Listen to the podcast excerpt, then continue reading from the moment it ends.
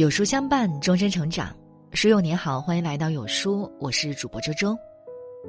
今天我们要分享到的文章是：早起的六个好处，看懂受益终生。一起来听。英国作家狄更斯说：“人应该早起的，早起看辉煌极了的太阳，因为太阳的光明很难持续一整天的。”而早睡早起占人体健康的百分之七十，心态、饮食、及时调理各占百分之十，我们就可以知道早睡早起的重要性。我们白天是放电，晚上睡觉是充电。年轻的时候每天熬夜什么感觉都没有，一过四五十岁病就找来了，所以清晨时光贵如金。近几年来。网络上连续爆出多名媒体人相继去世的消息。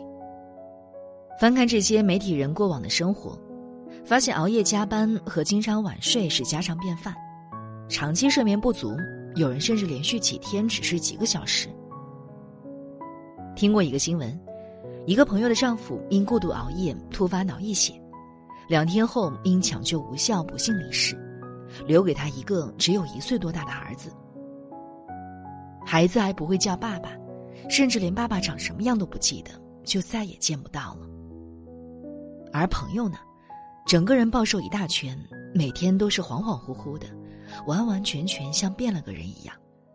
我甚至都不敢看他的眼睛。其实，他们的条件还不错，比小康家庭还要高出点，远没有到要拼命工作来维持生活的地步。可就是因为丈夫想给家人更好的生活，所以拼命加班熬夜工作，过度透支自己的身体，将生命永远留在了三十几岁。如果你经历过生离死别的场面，你就会懂得，健康对于一个人来说有多么的重要。可能熬夜不是什么大问题，可是长期熬夜，你的身体机能会变差，头脑会变得混沌。就像是亲手在身体内部安装了一枚威力无比的炸药，不知道哪一天会被引爆。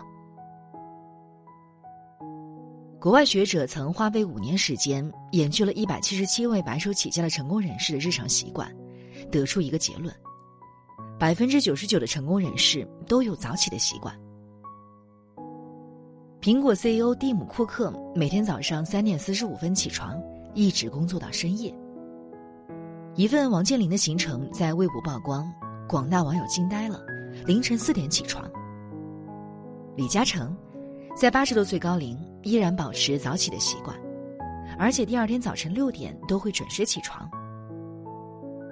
南怀瑾说过：“能控制早晨的人，方可控制人生。”一个人如果连早起都做不到，你还指望他这一天能做些什么呢？古人云。一日之计在于晨，一年之计在于春。早起的人比熬夜的人更强大，也更可怕，因为他们往往更自律、更积极。威尔·科克斯说过：“一天之中最美好的时光在黎明。”有书君在此整理了早起的六大好处，甚是受益。一，时间更多。别人睡觉的时候，你已经起床了。每天赢出更多的时间。不积跬步，无以至千里。滴水终究会穿透石头。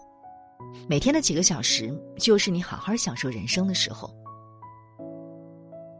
二，身体更好。人们常说早睡早起身体好。首先，早起空气新鲜，在屋里睡了一宿的人，一夜的呼吸运动使室内的氧气相对缺少。这时十分需要足够的氧气进行补充。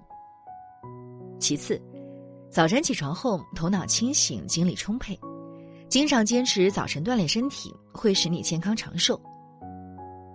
第三，早起会增加你的食欲，促进肠胃的运动功能。实验证明，起床一小时后人的食欲最强，吃顿早饭，整个上午的精力就有了足够的保证。三。情绪更稳定。研究发现，早起的人大多性情沉稳，比较开朗，很难患上抑郁症，情绪特别稳定，乐观积极向上。四，幸福感更强。加拿大多伦多大学的研究人员发现，任何年龄段的人早起的情绪更加积极向上，自我感觉更好，健康意识也更加强烈。这可能和早起者能在阳光中开始一天的生活、学习、工作，心情更好有关。五，增强免疫力。熬夜会让血压、胆固醇含量升高，给身体带来压力。这样的生活节奏也会一定程度增加患癌或其他心脏类疾病的风险。所以，杜绝熬夜，早睡早起，让血压保持在正常水平，提高自身免疫力，这才是最好的养生。六，比同龄人年轻。拥有良好的新陈代谢能力、坚持不熬夜、早睡早起的人，没有黑眼圈。皮肤也比熬夜的人要好，长此以往，颜值上会慢慢与同龄人拉开距离。有句话是这么说的：“不求长生不老，但求同龄人比我老。”如果年龄是一定的，时间是一定的，何不早起多享受点岁月美好？你可以比别人更早见到黎明前的曙光，你可以踏上更高的阶层。享受早起的时光，亦是一种幸福。愿你每天皆能看到最美的日出。